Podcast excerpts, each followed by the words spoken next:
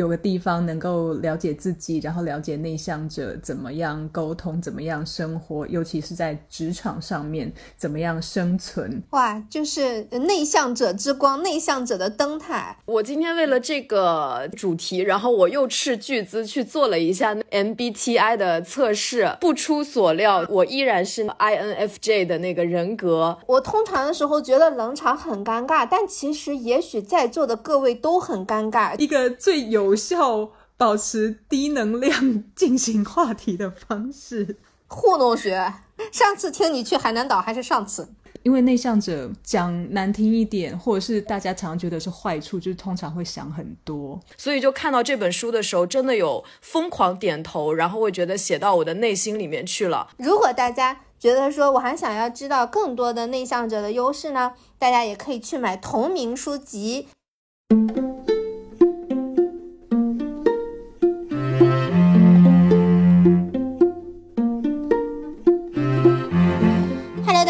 欢迎大家收听二零四零书店的第四十九期节目，我是元英，我是玄机。二零四零书店是一家真实存在的精品书店，二零四零的意思是千里挑一。国内市面上每年大概有两百零四万种图书在销售，但是我们只把真正值得读的好书放在书店里，让它们构成我们一生的阅读计划。那么我们二零四零书店 FM 呢，就是以接地气的语言解读精品好书的节目。有病但是有用，我们庄严宣告，好书可以摧毁破事儿。鉴于大家都喜欢听着我们的声音睡觉呢，那趁着你们还清醒的时候，告知一下，如果想要加入我们的听众群，请在公众号二零四零回复听众群或粉丝群，就可以跟我们进行真实的互动了。我们也希望能够听到你的声音哈。不过说到互动呢，现在播客还算是比较小众的存在，爱听播客的人呢，普遍画像是相对高敏感的人群。高敏感的人群在社会活动中，大概总有这样那样的心惊胆战的时刻，生怕自己说错话呀、做错事呀，自己的性格会不会不讨人喜欢呀？会不会得罪人啊？这些的问题，有时候鼓起勇气想跟人讨论呢，如果遇上一些钝感力十足的人，又会有一些什么，哎呀，多大点事儿啊，至于吗？这种不被理解的苦恼，更别说如何解决了。我们播客在接下来三四期会针对高敏感人群的生存做一些系列的节目，主要是聊一聊职场啊、理财啊、消费观之类的啊。像这种跟朋友聊也讨论不出什么一二三的东西啊。毕竟你希望你的朋友变成富婆，你的朋友也是这么想的，对吧？今天我们录音呢是正月十五，那正月十五过完呢，就算完完全全进入新的一年了。这个系列算是我们开年的生存法则，希望本节目的听众在经济下滑的二零二二能够稳稳度过，最好能在自己手中发现曾经被自己忽略的闪亮的金光。这期节目呢，不仅有我和玄机，呃，我们还请来了嘉宾，他是《内向者的优势》这本书的作者，我们欢迎张晋仁。主持人好，大家好。嗯，他本人呢是一个内向文静的人，但是却在职场上爆发出了大大的能量，是我们这些普通的高敏感人想都不敢想的事情。虽然高敏感人并不一定分为外向和内向，但是好像通常大家会比较容易觉得内向的人更敏感。那我们这期呢，就准备了很多问题来问他，希望他能够身体力行的来讲一讲自己的经验和想法。欢迎静人，欢迎，谢谢。那我们请张静人老师来做一下自我介绍吧。好，谢谢主持人，大家好，新年快乐，我是张静人。嗯，听我的口音就知道我是台湾人，所以等一下如果有些听不懂的地方，很抱歉。呃，有些用语我可能也需要多多解释，不过再请你们主跟我讲。如果说有有些那个沟通上面比较不一样的地方，我现在有两个身份，一个身份是美国的非营利组织的国际经理人，另外一个身份就是作者。然后，influencer，我自己有一个内向者的社团，大概两万多人。我们就是在做这样子推广，也不算是推广吧，就是让大家有个地方能够了解自己，然后了解内向者怎么样沟通，怎么样生活，尤其是在职场上面怎么样生存的一个地方。我在全世界大概做了两百多场的演讲。然后我的书在美国、在日本、韩国、在中国、俄国都有发行，可能也会安排更多看疫情啦。如果疫情结束之后，希望有机会到各个国家去，到各地和我的读者们见面。哇，就是内向者之光，内向者的灯塔。我觉得这个节目或者说您在做的工作是可以让很多内向者燃起希望的，因为很多人就是，尤其是天生内向的人，在成长的过程中其实是受到了很多否定的。比方说，像你这样是不行的，啊，你这样长大了之后工作一定会遭到很多的，就是排挤啊。好像听上去并不是这样哦，是吧？其实我从小也都是接受到这样子的讯息，大家都跟我讲说你应该要怎么样怎么样。那从学校老师就说，哦，你是不是太安静啊？就是你哦，成绩都很好啊，可是就是太安静，好像朋友也很少。到了职场上面更惨啊！我是做营销的嘛，那很多就是需要跟人家建立关系。我那个时候，我每一个老板几乎他们自己都是超级业务员出身这种，就会觉得你这么安静，你怎么做生意呢？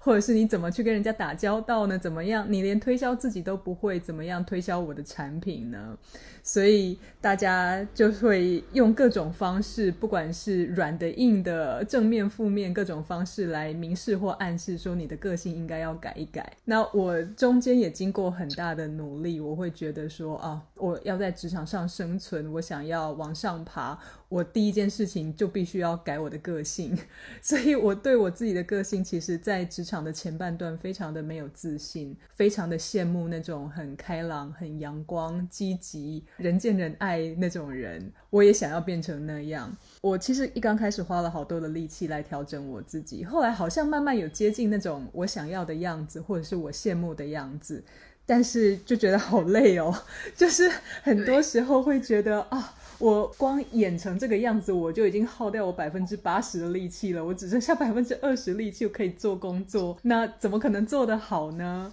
所以我是后来一直到了三十岁以后，我才开始渐渐的发现说，哦，或许人家对我的一些建议啊，或者是对我的一些期待，可能可以当做参考，但是不用当做一个唯一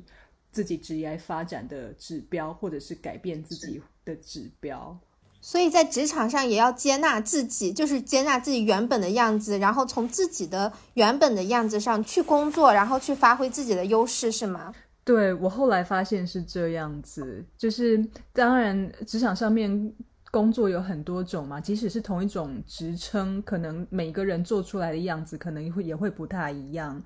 那我后来就是觉得，我们说的中庸之道是有道理的，就是比较像是在外界的期待跟你自己对自己的能力的掌握中间找到一个平衡，看看有什么方法用自己的原本的个性，或者是用自己比较舒服的方式去达到外界的期待，而不要一直就是不断的把自己往死里推，然后一直逼自己，因为。这样子到最后效果或许反而不会是最好的，也没有办法走得太长久。那您还是一直做的是职场导师和营销类的工作是吗？呃，应该算是广义上来说是，因为我现在的工作在美国的非营利组织这边，我主要是跟捐赠人联络募款，帮他们管理这些款项，同时也跟亚洲二十三个国家的非营利单位联系，把这些款项顺利执行完成，把这些专案顺利执行完成，这样子。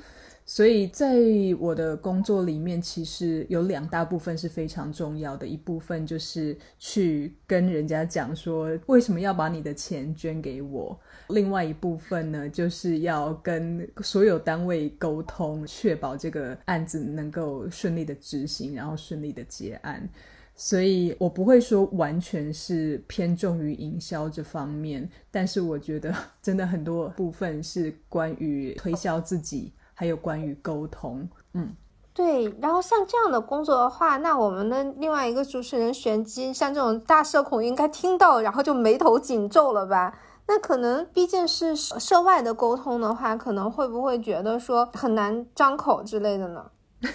很难呐，每次都很难呐。尤其是我的客户，通常他们都是一些。我们叫做 high net worth individuals，就是他们通常是高资产的个人，或者是他们有这样子的家族成立基金会，那我们去跟他们。呃，募款，然后管理这些款项。那通常在对到这些人的时候，自己就已经有些压力了，会觉得好像跟他们讲话要特别谨慎，同时也要想办法去让他们留下好的印象，要非常小心的，不能说出不得体的话这些的。所以在沟通的过程中，其实我一直都觉得开口就不是一件很容易的事情。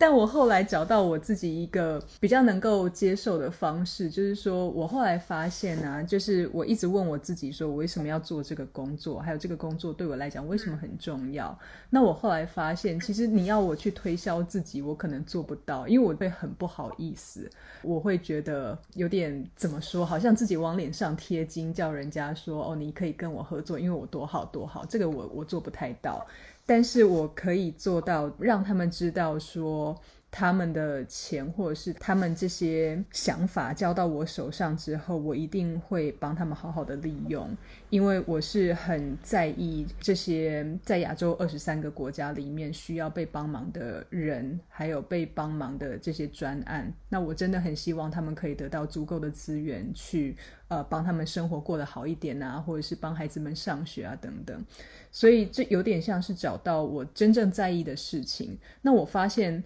只要是我真正在意的事情，只要不是关于我自己，我在对他们讲话的时候，我就显得就很像另外一个人一样。就我，我也不会害羞，我也不会不好意思，反而我会显得很有自信，非常的用一种比较中立的态度去跟他们讲这个实际上的需求。我自己也不会因此而感觉不好，或者是感觉好像低人家一等。所以我觉得，我想也跟所有的呃内向者或者是高敏感者的伙伴们分享，就是说，有时候啊，有一些事情表面上看起来很难，但是可能有一个不错的方法可以想一想，就是去往深度里面想一下，你为什么会在意这件事情，然后你找到你那个动力跟那你的动机之后，其实很多时候事情就解决一半了。所以用我们的 slogan 讲，就是做自己相信且喜欢的事情，你就会有底气。对，没错，没错，就是这样。尤其我觉得对高敏感者或者是对内向者来说差很多，因为我们的动力来源就是来自于内在嘛。有的时候外在的那些赞美啊，或者是什么加薪啊、升官啊，对我们来讲可能就是。加分，但是真的，你如果觉得打从内心去赞同，而且喜欢，而且相信这件事情的话，那个力量会是很很大的。说到这，我就想到，你看现在虽然我们市面上可以看到各种各样的营销方案啊，但是这个东西，就哪怕是一个外向的营销者，他在写那个文案的时候，他是否真的喜欢这个产品，其实大家是从他的文案中也能感觉得到的。因为你只能吹他一些无关紧要的东西的时候，呃，比方说一个产品，你只能去说，哎呀，这个东西的包装很好，它的理念很好，但是它其实也是夸不出口，说这个东西它有多实用，就是它。它到底对你有什么用处的时候，其实我这个无论外向还是内向，应该都是一样的。是的，是的，对啊，我我是真的觉得，呃，相信这件事情很重要了。就是你要相信你在做的事情，不管是那个是营销一个产品，或者是在执行一个专案，甚至就是准备一个会议。我觉得相信自己在做的事情是对社会上面有帮助，或者是对你自己有帮助，这件事情是大家，尤其是高敏感者或是内向者，对我们来说特别重要的。嗯，我今天为了这个主题，然后我又斥巨资去做了一下那个 MBTI 的测试，不出所料，就是我依然是那个 INFJ 的那个人格，呃，但是就是中间可能那个内向或者是感性什么直觉的那个比例会有所不同。然后我就会发现，其实像这个人格的人很多，其实就是刚刚你们一直在说的，就是在追寻意义，然后很容易会变成一一种殉道者的那种感觉。就是如果这个事情对我来说非常有意义、有必要，我非常热爱，我就会爆发出像外向人一样的一个激情和热情去做它。呃，所以那像老师您在做营销的时候，还有哪些，比如说内向者的一些优势，也可以用到这边呢？嗯，我想举一个我以前在呃运动产业的时候的例子，因为台湾有很多棒球选手，然后他们其实最大的梦想就是到美国去打球。那美国是在技术上，然后在薪水上各方面条件上都是比台湾高好几个档次的，所以很多高中生他们就很想高中毕业之后就跟美国球团签约，然后就去那边发展他们的职业生涯。这是我以前在帮忙的部分。那我那个时候的工作就是在帮忙他们跟美国的职业球团签约。那讲说是帮忙了，事实上我就是有点像担任中间经纪公司经纪人这样子的角色。那我所要做的一切就是把这些人包装成产品，然后把他们卖给美国的这些公司。但是那个时候我才二十六岁，我就发现到在那个产业格格不入。格格不入的点，就是因为我我走到哪里，我都是唯一的女生。不止这样，我还是特别 年轻的黄种女生，其他人可能都是白人男性，然后年纪可能至少大我十五到二十岁。那你在谈判呢，或者是在跟他们沟通，或者是你想要表达你的意见的时候，我会觉得这样子对我来讲是一个很心虚的开始。我就已经觉得我已经矮他们一截了，然后我现在还要来卖你东西，然后还要来让你要接受我要跟你推销的或者是营销的这些产品。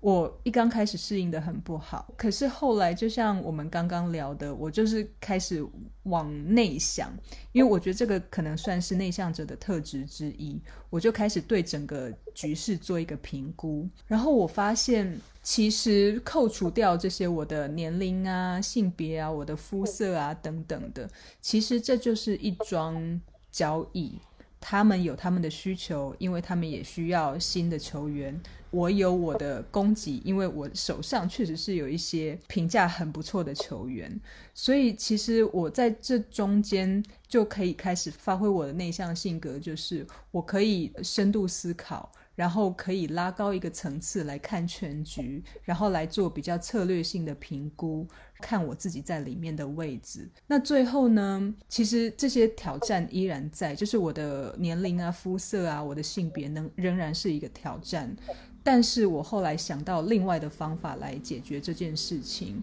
我那时候一个蛮大的，通常遇到的状况就是人家不想听我讲话，因为他们一看到我就觉得你不专业。我不想跟一个不专业的人讲，那那是一个相对封闭的行业嘛。那我后来呢？觉得这样不行，所以我就退一步想，我的策略是我要把我的球员们签出去。那我的方法有哪些？最后就是找了一个类似年龄的，就是比我大十五到二十岁的男性，就是我的主管。我就跟他讲说，这次的谈判，那请你出面，后面什么事情我都可以准备，但是就是在做谈判的时候，那张脸必须是你的。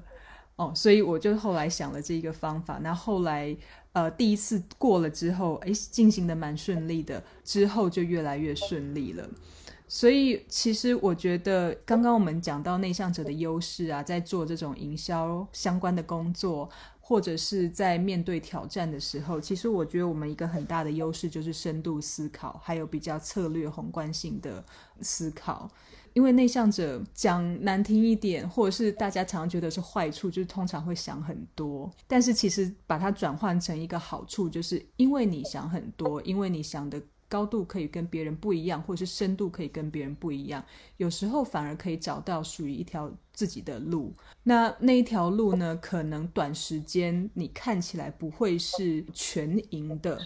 但是我觉得那条路可以帮助你。达到你的目的，那条路可能会让你走的比人家久一点点，或者是不是一般人所想象的那种一般的道路。但是我觉得最终它还是可以帮助你到达你想到达的地方，做你想要做成的事情。也就是说，你当时的重点是你要把你的球员签出去，所以你并没有在意是不是。变成一个幕后，因为其实作为幕后，然后你跟一个比较呃能去台前的人这样合作的话，反而会利于你们整体工作的进行。其实也是让你的工作能够更往前一步，是吗？对啊，我那个时候最主要的突破点就是，我原本一直觉得说只有我能做这件事情，我没有想到说可以有另外一个人来帮我当那张脸，所以我想通了之后才知道，原来啊，我的工作目标是要把这个球员签出去，而不是我要把这个球员签出去。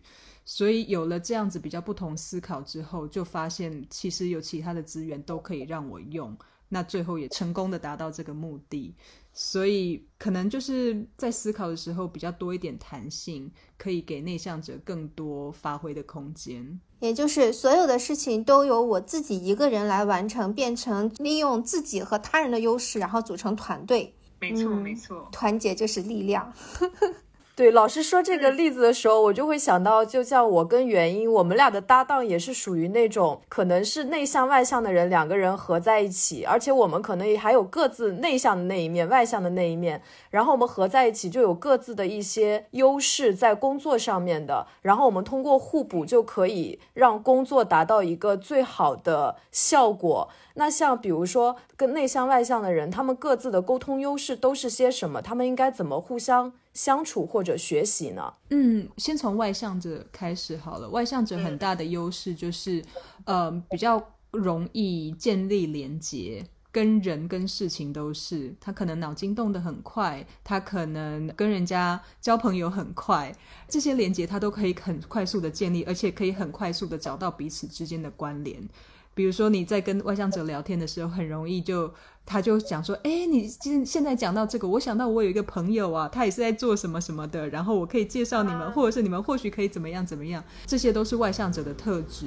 那另外一个外向者。还蛮重要的特质，跟内向者不一样的，就是他可以同时开很多条战线，他可以一次做好多事情。那他可能比较不喜欢长时间做一件事情，但是你如果一次丢给他很多事情的话，他是有办法每一个都解决得很好的。然后同时他也是比较注重外在激励的类型。哦，就是外在的评价，或者是外在对他的正面反馈，对他来讲都会是很大的动力来源。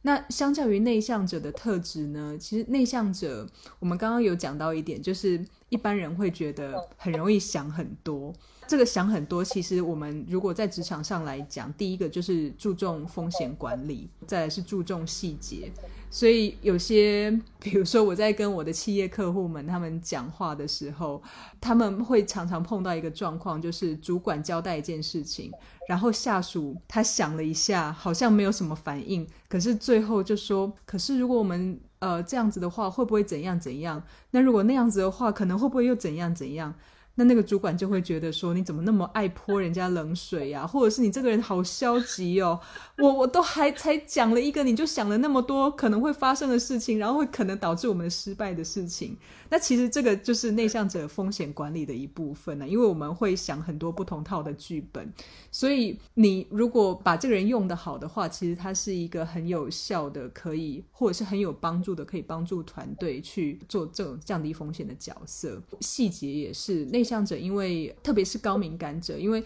他对细节非常的注重，所以呢，嗯，很多时候我听到的反馈是，比如说一个好长的。合约，他们可以很快的找到里面的错字，或者是里面数字对不上，他们都可以找到，所以这是内向者的优势。然后另外一个，嗯，相较于外向者的特质不一样，就是内向者他们有办法坐得住，他们可以长时间做一个工作或者是类似的事情。那这个特别是在比如说研究室啊这种地方，或者是学术研究，他们特别需要的特质就是。因为一个研究，它它可能一个科学研究，它可能要重复做好几十次，甚至上百次，然后来得到他需要的数据。那这件事情对外向者来说，可能就有点困难，因为他会觉得太重复，他不喜欢，他宁愿把这个时间去拿来多开一些新的专案，或者是多做一些新的研究。嗯，所以大概就是这样子的主要分别。哎，我刚才听了这些举例之后，我发现这些例子里面好像有好多东西，就是内向者的、外向者的东西，其实是有可能同时兼备在一个人身上的。那我们应该有什么方法去正确认知自己的性格特质呢？就比方说，有时候别人说，哎，原因你好像很外向，但是实际上我自己的定义是我还挺内向的一个人，只外向只是一种表演，就是就是一种一种习惯。对这个认知怎么去做呢？内向跟外向不是非黑即白的一种二分法，它其实比较像是一个光谱。所以，像你们如果做 MBTI 测验啊，里面会给你一个 percentage，一个百分比，对吧？那里面可能是百分之七十内向，加上百分之三十外向，或者是六十外向，百分之四十内向。就整个分布来讲，它其实比较像一个中型曲线的常态分布。就是说，你那个极端外向或极端内向的人，其实都是非常少的。那大部分的人呢，就是在中间，他只是倾向那个比例上不一样而已。那因为我们人在社会化的过程中，也会透过各种不同的方式去建立一套自己跟社会相处的模式。所以像原因你这样，可能就是因为你在社会化的过程中，觉得诶，在某些场合，你如果表现出外向的那些特质，可能会对你比较有利、比较有帮助，或者比较轻松。那这样子的话，你可能在某些场合就会显现出某种外显的样子。但是那个并不表示你就是一个百分之九十九的外向者，对吧？所以。其其实我我一直在跟大家讲的，就是说，其实我们不要很武断，就说哦，你这个人就是外向者，或者是你这个人就是内向者，而更多的力气或者是更多的时间，或许可以放在去了解内向跟外向特质的不一样，各自的长处跟各自的偏好在哪里，包括对自己的，包括对你身边的家人或团队的，那这样子来。达到更好的互动跟更好的合作，或许是我们更想要朝向的方式。嗯，对，我们在社会环境中，好像其实如果一个好的团队，其实往往都是这个团队中什么特质的人都得有，既得有就是偏外向的，他要去拓展，也要有。呃，偏内向的去善后，这是这才是一个完整的团队，然后这个团队它才能持续的发展。因为你整往前冲，结果你冲完了之后，后面一堆烂摊子没有人管，然后你这个表格没有人做，这这些都是一件很麻烦的事情。通过刚才张老师讲的，就是这些会很适合内向者去处理。但是好像我也发现，就是因为社会环境通常会把内向默认为缺点，然后把外向默认为优点，所以很多内向的人他会。倾向于把他去沉下心来做一件事情的这个时间去改变自己的性格上，是吧？对，其实这个跟整个社会的演变有关系。就是呃，大概从你你想想看，过去三十到五十年前，世界上面其实一直都是华尔街那种形式为主导的。那在任何公司里面，其实也是。是的，是的，好可怕！我我每次我小的时候知道华尔街的时候，然后我一想到华尔街之狼，我就觉得天呐，要像那样打了鸡血一样上班，就觉得好难过。对，但是社会上确实是还蛮推崇那样子的沟通模式跟那样子的工作模式。那。有些人可能会觉得，哇，那是在美国啊，或者是那个是在呃某一种某些特定的产业才那样子，或者是某某个特定的时间才是这样。但是其实这一直延续下来，到现在我们都还是在看到各个公司里面，很多时候最重要的部门是业务部，最重要的人就是呃业务主管，或是这些真的夸号，就是真的能为公司带来利益的人。但是事实上不太是嘛，就是我们公司里面各种不同部门，大家各司其职，都有自己的角色，但是还是很容易大家会觉得，呃，取得订单的能力是最重要的，然后或者是到外面去开疆扩土，去跟人家建立关系的能力是最重要的。所以回到你刚刚的问题，我觉得这个有它的历史脉络在，就是因为我们的社会里面其实有好长一段时间都是以这样子商业交易。呃的需求为导向，所以就变成你的人要有办法能够出去建立这样子的连接，这个才是最重要的特质，就变成这样子的外向特质，这样有办法出去，这样子有办法快速建立连接，这样有办法同时开很多条战线，这个被大家觉得普遍觉得是一个。呃在职场上面有利，而且比较容易成功的特质。那相对来说，呃，如果你是比较重视细节啊，注重风险啊，然后或者是你你比较醉心于研究啊、研发啊这种人，大家就会觉得说，哦，那那你就是适合做办公室里面的，或者是做比较幕后的，或者是比较没有那么重要的行政啊，或者是幕僚相对的工作。我觉得是因为这个社会或者是产业严格的关系，那。最近一二十年有一点点改变了，因为我们发现很多的大公司或者是引领这个社会潮流、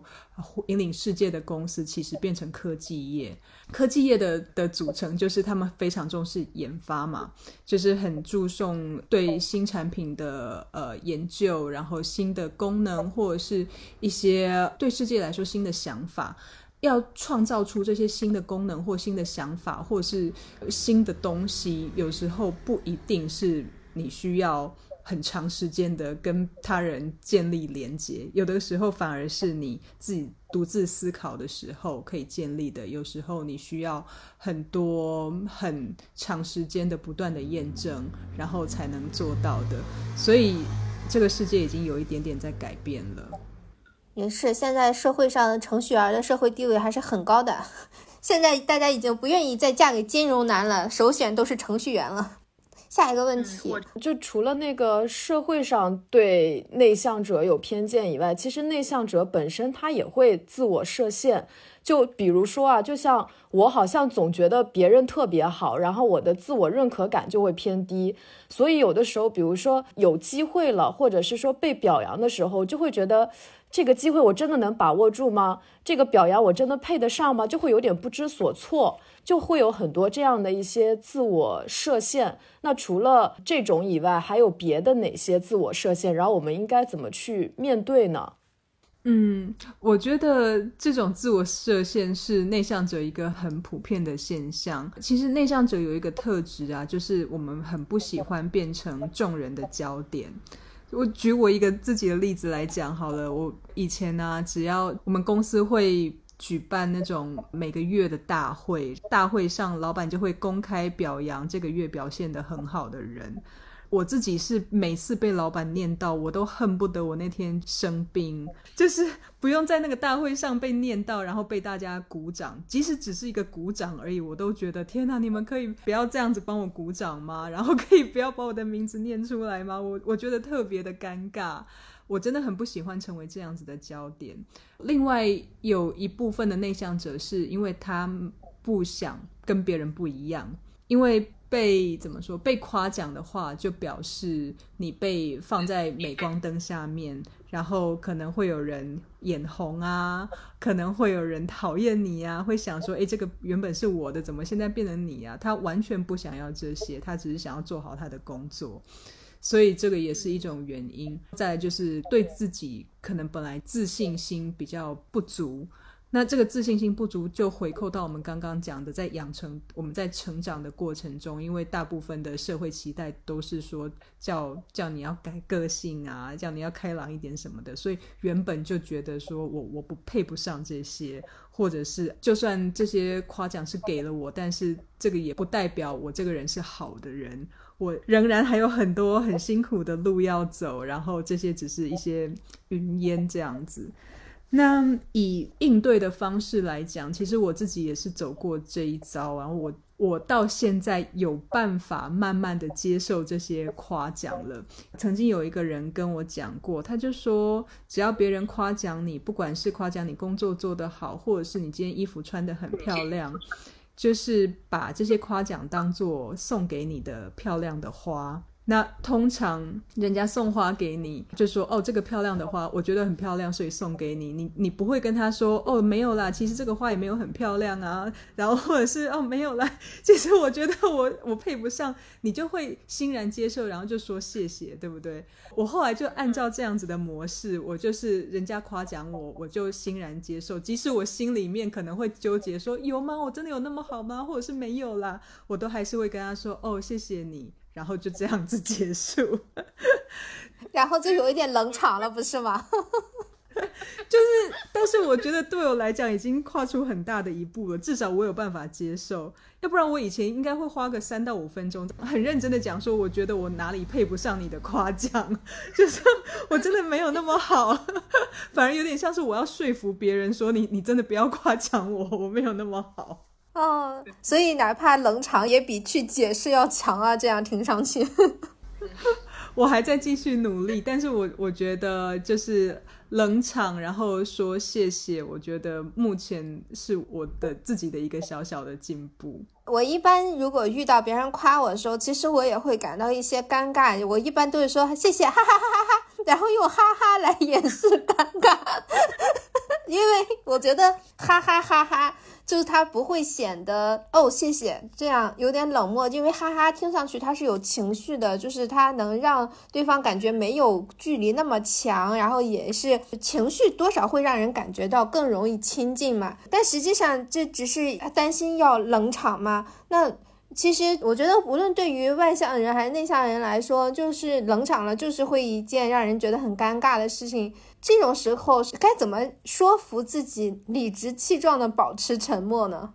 你刚才的方法就是啊，我其实已经比解释三四分钟强多了。那还有别的吗？其实我一直没有办法很理直气壮的保持沉默，我的内心小剧场还是会一直翻腾，会一直觉得说我要赶快找话题，然后或者是我要说什么来延续这件事情，不要让现场空气干在那边。像原因刚刚讲的例子，让我想到我有一次去回到我以前的学校去演讲，然后那是一个呃女校，全校都是女生，都是高中女生。然后我演讲完之后，突然就是有一堆学妹就就围上来，他们就跟我说：“哇，学姐，我觉得你好漂亮哦。”那那个时候我真的爆尴尬，我就是不知道该怎么回答，我就只好挤出说：“谢谢，因为我今天有化妆。”然后他们，我也会这样。谢谢啊，今天化妆了。对，所以我觉得其实这个可以回扣到我们刚刚讲的啦，就是说除了谢谢之外呢，其实也有一些小小的方式来可以帮助我们让那个冷场不要这么的尴尬。那第一个小方式就是我刚刚用的，用一些自我揭露来建立这种亲切感。譬如就是哦，我今天有化妆，或者是啊，这件这件衣服是我上次去哪里买的，然后我我觉得特别好看之类的。这些自我揭露不一定是要你非常个人的讯息，有的时候，比如说你你住哪一区啊，你那那一区的交通啊、天气啊，或者是比如说元宵节，你有没有打算吃元宵啊？这些其实都是建立亲切感的方式。哦，我说我我怪不得你刚才一开场先跟我们说元宵节快乐，哦，是在破冰，对。然后呃，第二个方式就是你可以找到你的那个话题衍生的一些基准。那譬如说，我们通常破冰的时候，通常都是讲一些无关紧要的嘛，交讲一些交通啊、天气啊什么的。但是，就是从这些话题里面，你就可以找到跟你自己经验相关的连接。譬如，我举个例子来讲好了，台湾夏天有时候会有台风，然后那台风通常都是很严重的事情嘛，因为通常会有蛮多的人人跟财物的毁损。那讲到台风的时候，我就比如说就会讲说，哦，我记得去年哪一个台风的时候，我刚好在哪里。那因为那个时候台风来了，所以我被被卡在那个城市，三天都不能出去。然后就开始讲说我去那个城市要干嘛？是哦，因为我在那边有一个专案，我那个专案是要推动什么活动等等等等，就是这样子的眼神，把它拉回到自己熟悉的领域，其实就是一个还蛮好的继续的方式。那如果你真的当下就是也想不出来，或者是你脑筋就是一片空白，或者是真的也也不想讲太多的时候，呃，我最后一个小技巧就是重复加提问。譬如说，人家说我前阵子过年期间，呃，去了海南岛一趟，然后你就可以先重复他的句子。哦，你去了海南岛啊？然后最后再加上一个问题，这样子其实就是一个最有效保持低能量进行话题的方式。糊弄学。上次听你去海南岛还是上次？对，我觉得这个重复是有意义的，因为比如说像我在对话里面的反应速度会比较慢。就是因为是深思熟虑，所以没有办法很快的给出回应。所以说，在重复对方这句话的时候，其实是给了自己问下一个问题或者找到下一个话题点一点点缓冲的时间。所以我是会经常被原因的那个就很快速的反应突然爆出来的金句，就是会被惊艳到。我说他为什么能有这么快的反应，但是我好像就不可以。好像在这个上面就会慢半拍，所以这个重复真的很有意义。我的 CPU 还行，那我今天有一个收获就是。我我通常的时候觉得冷场很尴尬，但其实也许在座的各位都很尴尬。就是冷场的时候，大家表面上都云淡风轻，实际上所有人的脑子里都在小剧场，这还挺有意思的。我觉得应该是耶，大家可能就是在很努力的想出来下一句要接什么，但是那个时候我们的 CPU 还在就是过热的状态，以至于没有办法马上丢出一个很好的句子。呃，我还有一个很现实中的一个问题，就是我会发现，比如说内向的人会很愿意倾听，因为他说的少，他就听得多，所以就是我的记性就会特别好。比如说我这个朋友，他跟我讲过什么什么什么事情，他小时候发生过什么，我全都会记得，所以我也会很珍视我跟别人自我暴露的机会。当我在跟别人说我小时候发生过什么什么，我就发现有些人他没有听见。他记不住，然后再过一段时间以后，他就会重复的问我之前我已经跟他讲过的问题，这会让我有一种类似于不公平的感受。就凭什么他说的我都记住了，可是我说的他们却没有记住？我要怎么调节我的心态呢？我先插一句，不好意思，就是。玄机，你让我感受到了，你不是反应不过来，是你的存档太多，所以你这个就是你知道存档太多的时候，提取信息就会慢一点，你有点内存过满了。对，其实内向者真的是这样，因为我们把很多细节都记在心里，所以我们那个资料库很大。那我们要找到相对应合适的资料来做出一个得体的回答的时候，有时候那个资讯处理速度就会比较久一点。确实是这样子，没有错。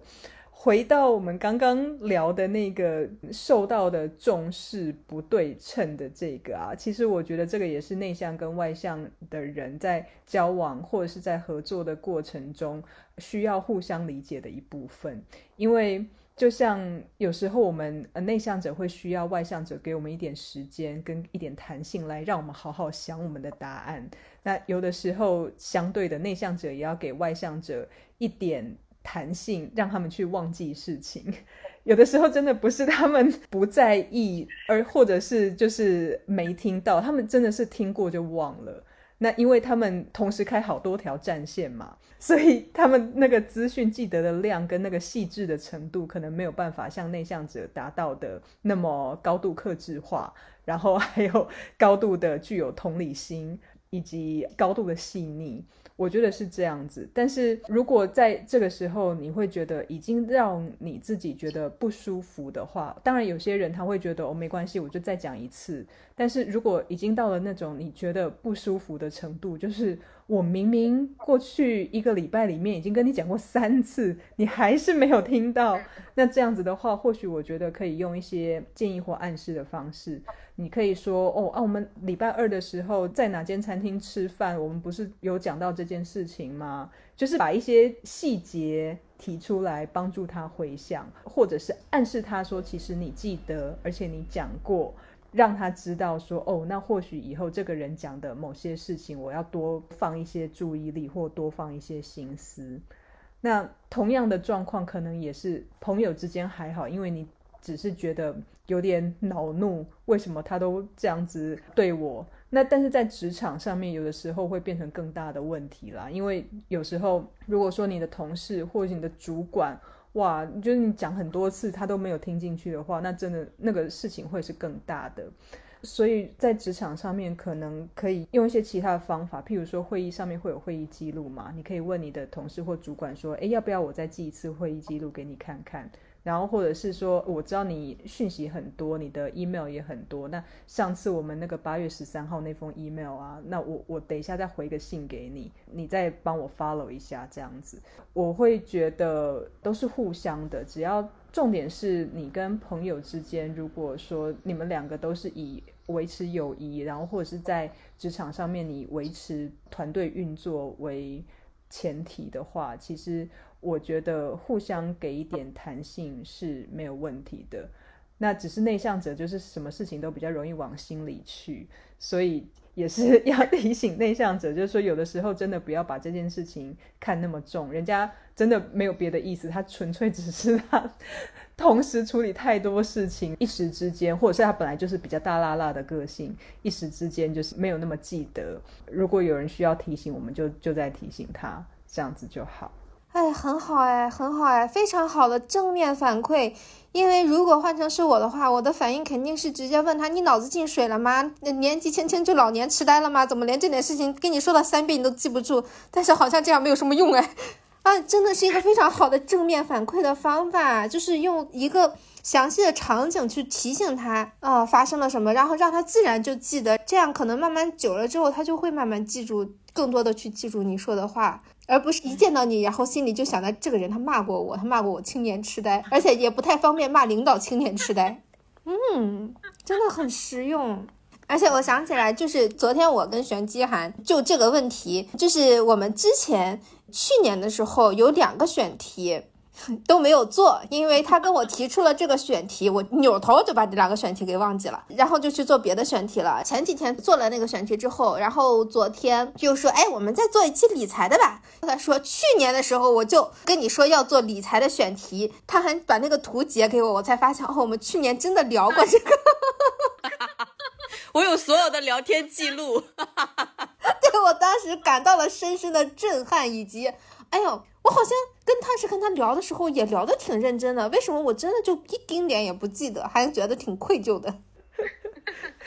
对，没事，但是就是我觉得这种互相了解、互相提醒啊，很多时候是很有帮助。我倒不觉得这跟内向外向有有什么一定的关系，或者是正相关，而是有些事情有些人就会特别在意，特别放在心上。然后有些事情呢，虽然说我们当下真的也是很认真的去想，但是其他事情一来，那个就。因为讯息量啊，或者是我们事情的优先顺序轻重缓急，有的时候每个人的优先顺序本来就不一样嘛，所以其实我们在工作中也常常要讲到说，我们那个 priority list 就是呃优先事项的呃清单要常常互相同步，就是这样子啊。因为有的时候如果没有同步，或是大家不在同一条线上的话，可能就会造成一些误会。嗯，是的呢，别人不是故意无视你，故意忘记你的，就是就真的是他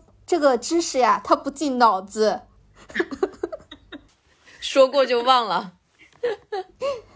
对，我觉得还真的是职场上经常会发生这种事情，就是你跟这个人说了，你你明天要干什么干什么，但是他可能就忘记了。其实真的不是故意不走心，我们不能给他贴一个你工作不走心，然后你合作你不重视我这个人，或者是说你的合作。精神差这样的标签去贴他不是，或者说你这个人不适合工作，不能去贴这么大的标签。他只是可能跟你说完这件事情，立刻有其他的事情把这个事情，把原来正在跟你聊的这个冲掉了，而且那个事情显然是更重要的，所以人就自然而然的就会忘掉。我们其实有的时候在吐槽同事，尤其是在背后说同事坏话的时候，不都是经常？其实很多时候误会都是源于我跟他说了一件什么事情，结果他把这个事情没有做好，或者是干脆。所以就没有按时去做。那就这点来说，我们组的更另外一个同事不是做的挺好的吗？他昨天的时候还专门提醒了今天我们的节目进度。其实这样就很好的化解了里面会有问题啊之类的。有时候就是一句话的事儿。嗯。同样是还是关于倾听的这个事情啊，就就我可能在听的时候发生了太多的问题，就是如果我在跟人交流的过程中，遇到有一些人，他是属于话速特别快，而且是没有重点的，然后这个就会让我。呃，非常的焦虑。这个人他说话多又快又没有重点，但是我是想要说抓取重要的信息存到我的记忆库里面去的，我就抓不到，抓不到我就很焦虑，但是我又不知道该如何阻止他。跟这样的人该怎么去沟通呢？嗯，我觉得我们可以分成两部分来解决这个问题，一个是呃讯息的量，他讲话的速度，然后另外一个是没有重点。我觉得这两件事情可能会有不一样的状况。那有些人他们可能只有一种状况，有些人有两种状况。所以我就想说，我们分两个部分，这样子两种状况都可以解决。第一个就是说，他说话很多很快，然后讯息量很大，有的时候会对内向者造成压力。我们会觉得他。一次给很多东西，我都不知道他要说什么，或者是一次太多了，我消化不良。同时呢，在听的同时，你自己也觉得肾上腺素增加，然后心跳加快，血压升高，然后你自己也不知不觉的会把你讲话的速度变快。呃，我觉得如果是这样子的状况的话，其实一个。蛮有效，可以试试看的方式，就是在沟通的过程中，有意识的去提醒自己，保持自己思考和说话的速度，还有步骤。我自己在不管是职场上或人际上的实验，因为我做了好多好多年的实验，我后来发现呢，只要我们把速度放下来，或者是维持我们原本的速度，其实对方就会知道，然后对方也会跟着慢下来。这样子的话，其实就是可以把这一切拉到你自己舒适，然后你自己比较便于理解的速度。再来就是因为讯息量很大的时候，有的时候我们需要一些时间来思考或是理清。那在这个时候，因为像这种人呢，他们通常中间换气不用太多时间，所以他们一下会把所有的讯息都丢出来。那像这个时候，我会觉得说，不要害怕去停下来理清。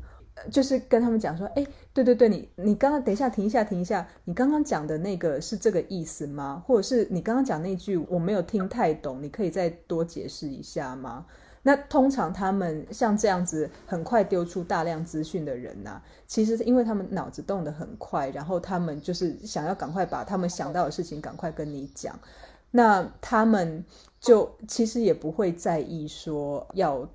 跟你多解释一些什么，通常都是我们自己心里面的压力，会想说啊，我是不是打断他不好意思，或者是我这样子又多问一些问题，他会不会觉得我很笨，或者是理解能力不好？其实我后来发现呢，不管是在职场上或者是人际上，其实把事情厘清，比起按照我们自己的假设去去做还好得多，这样也比较容易减低误会发生的几率。这是第一个层面嘛。第二个层面就是这些人。讲话快或慢都没关系，重点是没有重点。那这个对我们来讲就很难去抓他到底要表达这是什么。那这个时候其实一样的一个概念，就是你可以把这个主导权稍微抓回你自己的手上。我们刚刚是说去抓回这个讲话的节奏嘛？那如果碰到没有重点的人呢？你可以抓回整件事情的逻辑，还有他的处理步骤。譬如说，他讲完一团话，然后你不知道他想做什么的时候，你就可以跟他讲说：“哦，所以你刚刚的意思是因为一二三，所以我们接下来要做 A、B、C 三件事情，这样对不对？那 A、B、C 三件事情里面，你觉得哪一件事情要先做？就是帮助他去把这件事情理出一个你可以理解的头绪来。就是有的时候，我们也也不能说。”人家讲话没有重点，而是他们的逻辑跟我们不一样，所以两个不同的逻辑的人，有的时候在沟通的时候会觉得说：“哎呦，他怎么一直在发散，我一直在收敛。”那那他讲那么多，我不知道接下来要做什么啊。所以在你听起来，你就会觉得他很没有重点，可是在他听起来，他就会觉得他讲了好多的 idea，但是你都不接受。所以我觉得。这个时候就是需要中间这样子的一个过程，来帮助他的逻辑变成你的逻辑，或者是帮助你的逻辑翻译成他的逻辑，让两边都同步，这样子。哎，这个逻辑也很好哎，学习了。对，这个很实用，在工作里面其实很容易遇到。如果有这样的一个同事或者是领导或者什么的，就是很很容易帮我们去理清自己的头绪。对，这可以记小本背个十遍，然后去实验它，形成一种职场的逻辑。确实是因为你并不能保证你的同事他们或者是领导他们的习惯用的逻辑是什么。对，这个是我前一份工作，然后我那个老板就是一个话特别多、特别密。刚进公司的时候，就是我又不好意思说，表示我没有听明白，然后你能不能再重复一遍？我觉得这样好像不是很有礼貌，因为想表现的自己特别能干，但结果就是我什么都没听懂，然后他布置的任务 什么都没有完成，面子太好面子 啊！对对。后来我就实在没忍住，我就跟他说：“说老板，你说话太快了，能不能稍微慢一点？” 通常他们自己都知道，对不对？通常讲话很快的人自己也都知道，然后所以人家叫他讲慢一点的时候，他们就会哦，对哈，我又讲太快了。嗯，是是是，确实是有的时候适当的提醒，帮他梳理一下，他反而会觉得，哎，你的这个逻辑也很好。因为一般来说，像那种话特别密的人，他其实在发现的过程中，他自己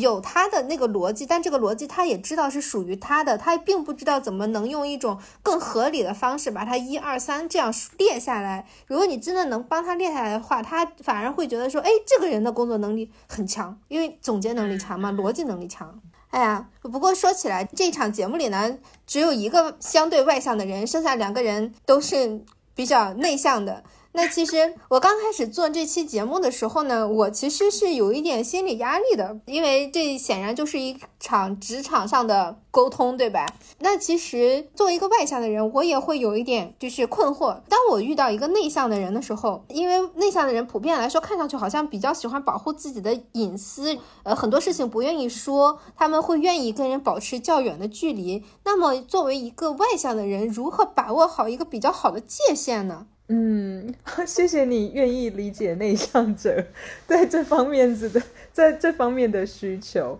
呃，我我先用内向者的角度来跟你说说内向者的隐私是是怎么一回事好了。基本上隐私就是内向者的舒适圈，内向者会倾向保护自己的舒适圈。所以你看，内向者做什么事情都是一样，或者是交朋友，其实也是一样，他会需要比较多的时间来观察。然后你会发现说，哎，他好像在那边就是也没有跟大家聊天啊，或者什么的意思，但是他就是会在那边听，会在那边看，对吧？然后，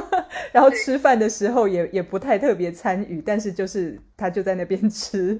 对，所以就是我们交朋友或我们做事情需要比较多的时间观察，然后觉得说你跟我可能磁场相近、气味相投、频率相符之后，我们才会把这个人从呃一个同心圆的外圈。慢慢一圈一圈往内移，好，所以这是内向者我们自己有一个自己的评估的标准。那就隐私方面呢，其实我觉得，如果是在职场上面的呃聊天，不要牵涉到太多私人讯息的话。啊，比如说你家人的状况啊，家人的职业啊，或者是薪水啊，这种真的是高度隐私的东西的话，其实一般的闲聊都是没有问题的。那甚至有些时候，其实内向者会还蛮欢迎这种闲聊的，因为我们不是一个会很主动开话题的人，但是在某一方面，我们也希望跟同事建立关系，也希望跟大家打成一片，所以我们。内向者圈子里面常常在开玩笑，就是说我们内向者交朋友只有两种方式，就是百分之二的时候呢，是我们鼓起勇气去交朋友；百分之九十八的时候是外向者来认养我们。所以就是，如果说外向者愿意起这个头，然后去跟内向者聊天，我们可能就会觉得啊，有人来认养我了。我在公司团队里面可能有一个朋友了。所以我觉得隐私啦，就是以一般标准来讲，只要不要是太机密或者是一般不会问到的问题，其实应该不用太在意。那我也特别想从内向者的角度来分享，因为我我知道有很多内向者会碰到一样的问题，就是说，哦，我在公司我也想跟人家交朋友，然后或者是我也想跟人家一起打成一片，但是我不知道怎么样开始，或者是人家问我一些问题，如果我觉得我不想揭露那么多的话，我应该怎么办？那这个时候就是可以分享五个字的秘诀，叫做神秘但友善。对我来讲呢，其实这个是就是最高指导原则。就像以我自己的例子来讲了，我在公司里面，比如说到了中午时间，我会很想要一个人吃饭。我不会想跟同事一起出去，因为对我来讲，跟同事吃饭是比较耗精力的过程。那我知道我早上已经工作了一整个上午，我下午还有整个下午要工作，我中间想要充个电，让自己回血一下，我会想要独处。但是呢，就是有的时候同事会来找嘛，然后同事也会问说：“啊，你自己一个人都去哪里呀？那为什么你都不跟我们吃啊？然后或者是下去下次去什么要不要啊？”那这个时候呢，我就会秉持着神秘但友善的原则，会用非常呃亲切而开朗的态度去回答他们所有的问题。面对邀约，我可能十个里面我会答应两个，但是其他八个我可能还是觉得我自己充电、自己回血比较重要。那怎么拒绝呢？就跟他说算了吧。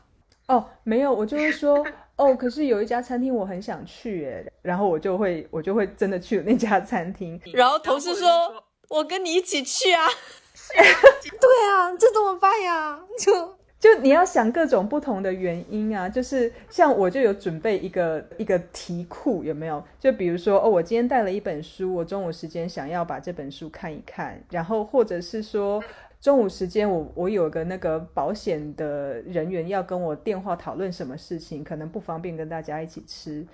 这样子就是不一定是要说谎，但是我会觉得说要让人家知道说你不是不想去跟他们吃，不是因为他们，对对对对对，是真的有事情，或者是我今天可能真的想要。呃，有有特别的餐厅想去，或者是特别事情需要做，我没有办法跟。那重点就是友善这两个字，不要让大家觉得你你是很高冷啊，或者是孤僻呀，或者是就是不喜欢跟大家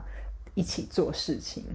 这样就好。那就好。那能不能直接跟他说，比方说，呃，我我上午工作太累了，我还是想中午自己待会儿，这样直接说呢？可以啊，可以啊，我觉得完全没有问题呀。就是他原则就是让人家不要觉得说你是不喜欢他们，导致于不想跟他们相处，不想花时间跟他们在一起。至于要用什么理由，那那个就是看当下你你有什么样子的状况，或者是更进一步，你就可以跟他说：“哦，我今天很累了，我想要自己一个人相处。那不然我们约下礼拜二好不好？”这样子的话，就是内向者他们也可以，比如说 我还有整个礼拜的时间嘛，来预备说，那我下礼拜二中午要吃饭，我要补足我的能量啊。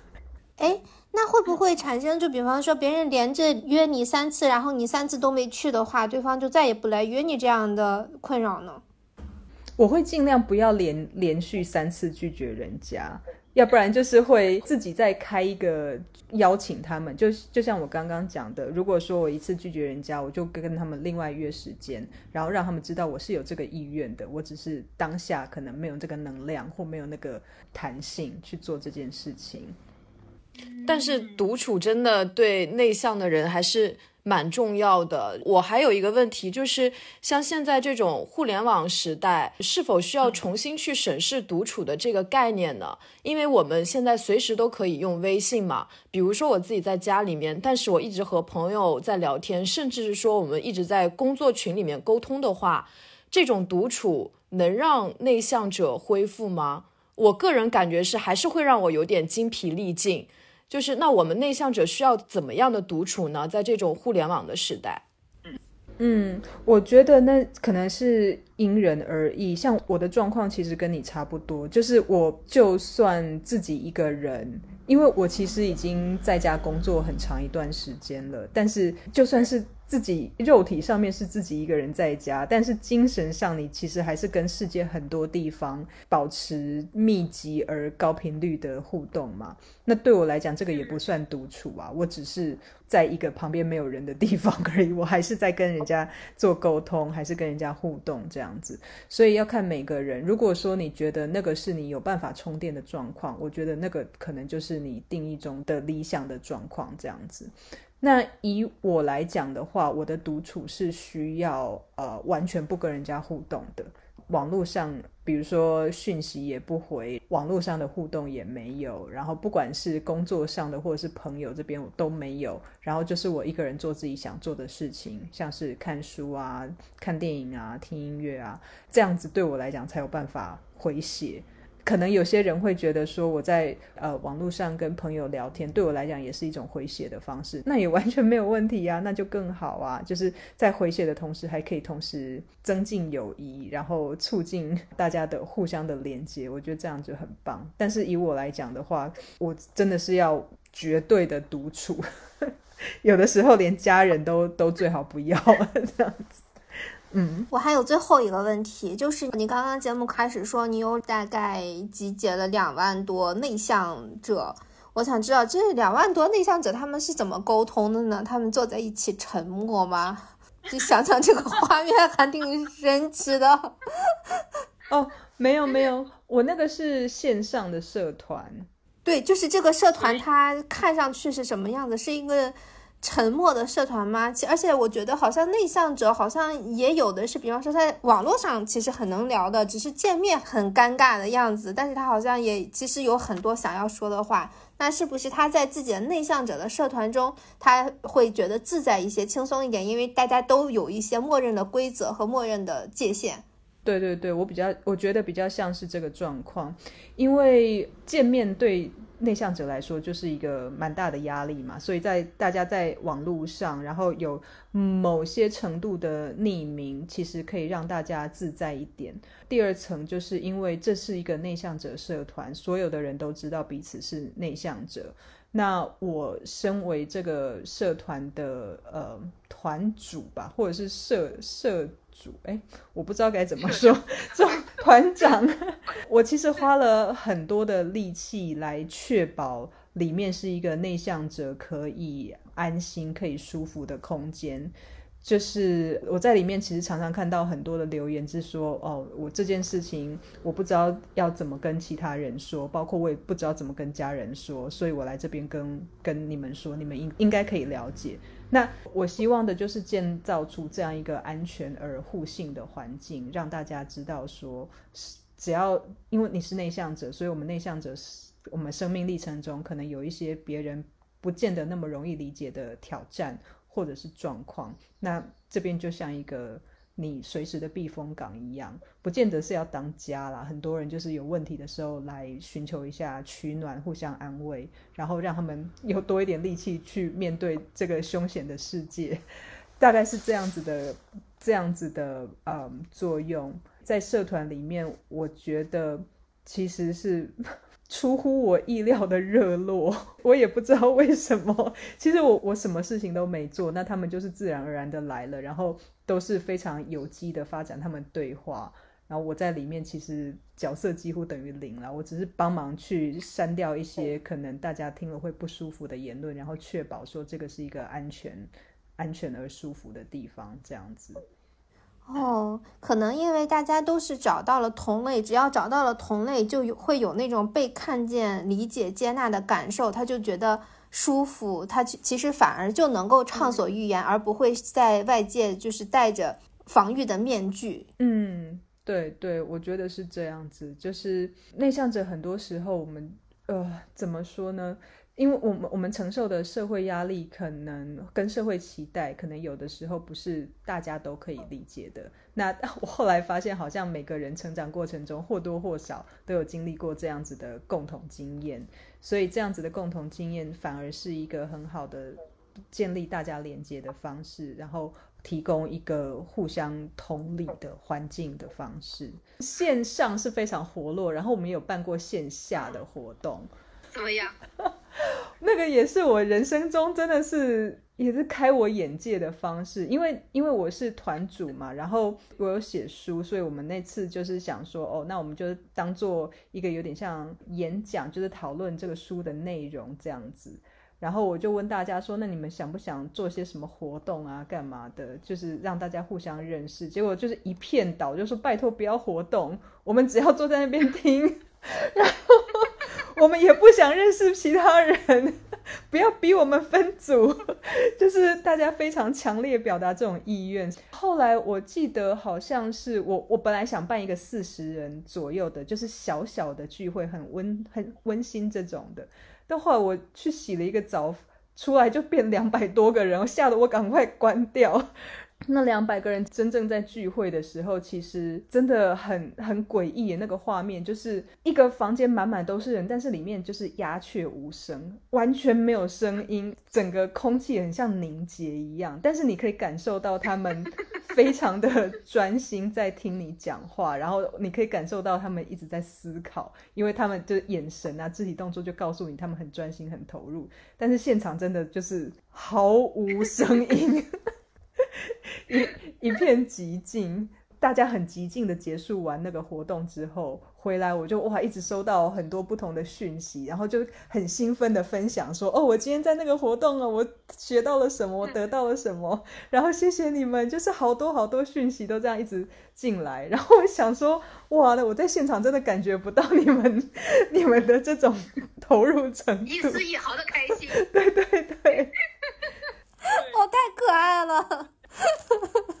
哦，其实我有一种感觉，就是为什么内向的人会。保护自己的隐私，然后会想要独处，就是因为，呃，一旦有人在，就很容易，就因为那种过分敏感，很容易被别人的情绪所影响，替别人考虑的太多，这其实都是在消耗自己的能量。然后，如果说透露自己的隐私的情况下，比如说我要干一件什么事情，这个我昨天也跟原因有聊到过，就很怕会得到别人的评价，这种评价又会给自己带来压力，因为各方面的考虑，就总觉得。跟人打交道是一件蛮累的事情，所以就会想要更多的独处。为什么会在网络上面非常的活跃？我也是一个在网络上面其实有很多想聊的，而且就是越陌生的平台，我话越多。到朋友圈或者是亲近的朋友，我反而就是有一种鸦雀无声、开不了口的感觉，就是因为那个环境反而让我觉得我不会被在意的人所评价和影响。啊，然后我就可以畅所欲言，因为内心真的有很多经过思考以后的想法是需要去吐露出来的，不然真的憋死了，存那么多东西用不出去。也很苦恼，嗯，对，所以我觉得网络的发达，其实某方面来说，对内向者来说是一个非常大的突破。就是我们发现什么事情，我们都可以不用见面就做到，包括工作，包括交朋友，包括现在又疫情嘛，就前阵子疫情，所以就是几乎所有的事情都移到线上了。当然，对世界来说不是一件好的消息，但是内心好像很多内向者有小小的觉得放松了一点，就啊。终于不用我每天去办公室面对同事了，或者是终于不用我当面被老板说怎么样怎么样了，这样。哦，说起来，互联网的开创者也是内向的人呢，也是社交能力比较差的人呢。对，所以他应该也有这种需求。对，创造了自己的一个新世界的感觉。那我们今天的节目呢，就跟张静仁老师聊了聊内向者啊，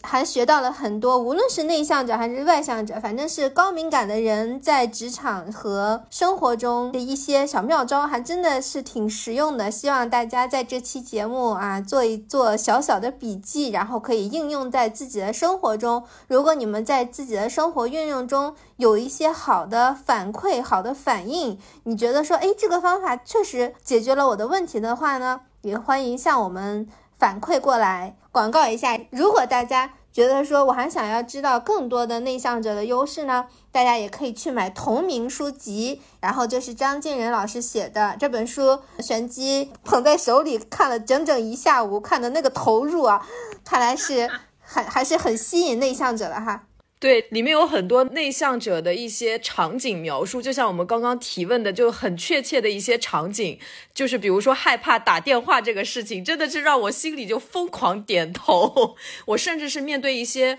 窗口人员。就是那种买什么票点什么菜的窗口人员，我都会很害怕。所以就看到这本书的时候，真的有疯狂点头，然后会觉得写到我的内心里面去了，而且也解决了一个内向者在职场上你不好意思去邀功，觉得自己做了很多，确实不知道该怎么去表达，就有很多这样的一些问题都能得到改善，就真的很感谢这本书。嗯，所以这本书就是我们新年第一本推荐阅读的书啦。那么今天的节目就到这里，呃，谢谢大家收听，再见，拜拜，拜。